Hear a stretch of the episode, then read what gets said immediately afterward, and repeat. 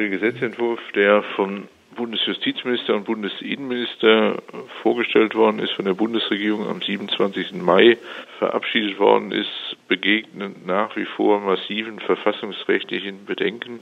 Das Bundesverfassungsgericht bereits im Jahr 2010 und dann noch der Europäische Gerichtshof im Jahr 2014 haben da die Messlatte allerdings sehr hochgelegt. Man kann die Entscheidung des Europäischen Gerichtshofs durchaus so interpretieren, dass anlasslose Vorratsdatenspeicherungen nicht möglich sind. Also dass auch Personen erfasst werden, die eben gar keinen Anlass gegeben haben, erfasst zu werden, die gar keine Nähe zu irgendwelchen Straftaten haben. Und das ist ja das Grundprinzip der Vorratsdatenspeicherung, dass erstmal die Daten gesammelt und erfasst werden und dann, wenn Verdachtsmomente kommen, bei den Providern darauf zugegriffen wird. Also da kann man erhebliche Zweifel haben, ob diese Anforderungen des Europäischen Gerichtshofs erfüllt worden sind. Daneben gibt es noch eine ganze Reihe von anderen Kritikpunkten. Werden Berufsgeheimnisträger äh, hinreichend geschützt? Was ist mit diesem neuen Paragraphen der Datenhehlerei? Das ist, denke ich, gerade für Journalisten, auch für Rundfunkstationen vielleicht mal interessant. Was ist denn mit dem Schutz von Informanten oder von Whistleblowern beispielsweise, die auf Missstände hinweisen?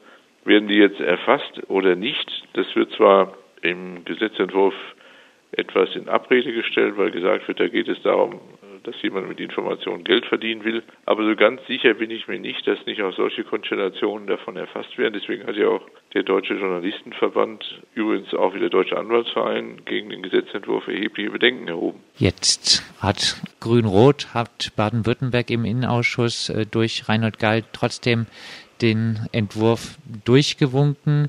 Wie beurteilen Sie das grün-rote Verhalten in Sachen Vorratsdatenspeicherung bisher? Der Gesetzentwurf wurde in drei Ausschüssen beraten, im Innenausschuss, im Rechtsausschuss und im Wirtschaftsausschuss. In allen drei Ausschüssen hat das Land jedenfalls nicht gegen diesen Gesetzentwurf abgestimmt. Ich selber rechne damit offen gesagt, dass sich die Landesregierung im Bundesrat enthalten wird. Denn in der Koalitionsvereinbarung von Grün und Rot steht drin, dass man bei gravierenden Interessenunterschieden in grundlegenden Dingen, und ich würde sagen, die Vorratsdatenspeicherung gehört dazu, dass man sich da der Stimme enthalten wird. Das ändert angesichts der Mehrheitsverhältnisse aber nichts daran, dass der Gesetzentwurf äh, wahrscheinlich durchgehen wird. Kommen wir noch zu anderen Datenschutzthemen auch. Letztes Jahr haben Sie im Rahmen Ihres Tätigkeitsberichts die Gesetzesgrundlage zur automatischen Kfz-Kennzeichenerfassung und auch die Datenspeicherung bei der Polizei sogar im Fall von eingestellten Strafverfahren für zwei Jahre kritisiert.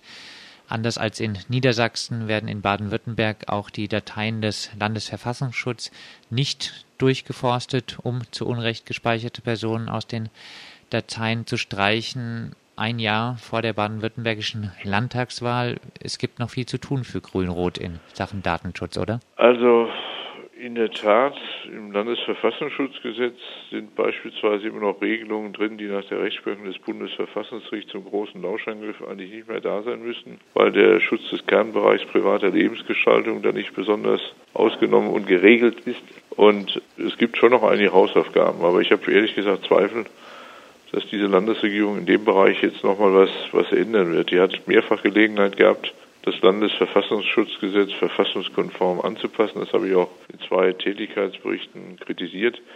Gut, was die Kennzeichenüberwachung angeht, die Gesetzesgrundlage ist da, praktiziert wird es bisher nicht. Ja. Da kann man sich natürlich auch fragen, was soll das dann? Aber an der Ecke bin ich schon ein bisschen enttäuscht, muss ich sagen. Zurück zur Vorratsdatenspeicherung. Wird das Gesetz auch bei etwaigen Verfassungsklagen Bestand haben, Ihrer Einschätzung nach? Also das ist jetzt ein Stück weit Kaffeesatzleserei. Ich gehe davon aus, dass es äh, wieder auf den Prüfstand des Bundesverfassungsgerichts und wahrscheinlich auch des Europäischen Gerichtshofs kommen wird. Es ist auch, denke ich, zu bemängeln, dass die Erforderlichkeit für die Vorratsdatenspeicherung im Grunde immer noch nicht hinreichend belegt ist. Es gab ja im Jahr 2011 ein sehr substanzielles Gutachten des Max-Planck-Instituts für ausländisches und internationales Strafrecht in Freiburg, die gesagt haben, dass diese ganzen Fälle, die von der Polizei zusammengetragen worden sind, um die Tauglichkeit dieses Instruments äh, zu bestätigen, im Grunde nur Einzelfälle sind, dass es eher anekdotischen Charakter hat, jedenfalls, dass die, die Wirksamkeit ähm, nicht hinreichend nachgewiesen ist. Und ich denke, die Aussage kann man im Grunde bis heute noch treffen. Es wird zwar immer gesagt, das braucht man zur Terrorabwehr, aber wenn man sich dann vor Augen hält, dass beispielsweise in Frankreich die Vorratsdatenspeicherung ja schon seit Jahr und Tag besteht und dass auch dort diese Maßnahme nicht in der Lage war, die Anschläge auf die Zeitungsredaktion von Charlie Hebdo zu verhindern. Ja. Also da kann man schon sagen, bringt das was? Man kann natürlich auch den Spieß umdrehen und sagen, aus Sicht der Polizei macht das überhaupt Sinn, jetzt Vorratsdaten zu speichern, wenn beispielsweise E-Mails ausgenommen werden. Das, so ist es ja vorgesehen. Ja. Aber da sind die Datenschützer natürlich froh, dass wenigstens dieser Bereich äh, bisher nicht erfasst werden soll. Sie haben äh, die Terrorangst erwähnt, äh, auch nach den Anschlägen in Frankreich. In Zeiten, in der äh, so eine Terrorangst allgemein geschürt wird, hat da äh, der Widerstand gegen so etwas wie die Vorratsdatenspeicherung, hat da der Datenschutz im Allgemeinen noch eine Chance? Das ist natürlich eine gute Frage, aber ich denke, die Freiheit stirbt halt zentimeterweise und Daten oder der Verlust von Freiheit genauso wie der Verlust von Daten oder die Verwendung von Daten, egal ob das jetzt äh, durch staatliche Stellen zwecks Überwachung passiert oder durch Industrieunternehmen zwecks kommerzieller Ausschlachtung, das tut ja nicht weh. Ja? Und äh, es ist natürlich klar in einer Zeit, wo unzählige Menschen ihre privaten Daten in jeder Form zur Verfügung stellen, um kostenlos irgendeinen Dienst eines äh, in der Regel US-Internetkonzerns äh, zu erhalten. Da kann man sich natürlich schon fragen, ja, was für Geheimnisse sollen da eigentlich noch geschützt werden? Aber es bleibt dabei, es geht immer wieder um Freiheitsrechte, es geht um Grundrechte und im Verhältnis zum Staat bleibt der Staat beweispflichtig, dass er zu Recht in diese Freiheitsrechte eingreift. Also da sollte man die Schlachtordnung schon im Blick behalten und wir müssen uns nicht rechtfertigen, mit wem wir telefonieren und kommunizieren. Das ist gut, denke ich, dass es in Deutschland diesen Gesetzesvorbehalt gibt, dass in einem parlamentarischen Verfahren man sich darüber auseinandersetzen muss und dass die Sicherheitsbehörden sowas nicht durch die kalte Küche einführen können.